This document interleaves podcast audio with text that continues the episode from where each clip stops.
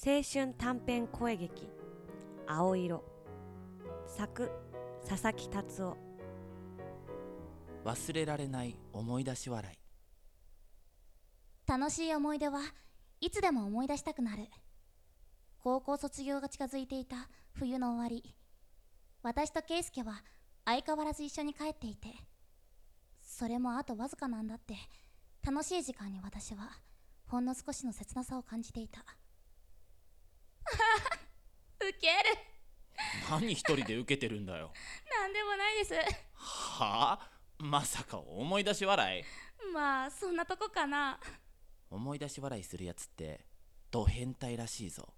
あ志保お前ド変態か勝手に言ってろなんだよもったいぶってないで教えろよ何が面白いんだよだって言ったら圭介絶対怒るからさは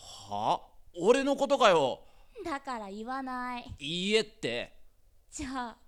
怒らないで笑ってくれるいいから言ってみ圭介さ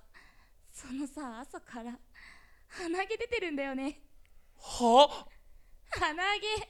しかも両方の穴からピョンってカールして嘘だろ恥ずかしい両手で隠したって無駄だよ無駄もう私の頭にしっかり刻み込まれちゃいましたそんな映像刻むなよ即刻削除しろウケるくそーお前はどうなんだよちょっとその顔で人のことじろじろ見ないでようーんさすがに女子が鼻毛出てるわけないかくそー朝から気づいてたなら朝言えよ俺一日恥ずかしい顔面だったってことじゃんまあ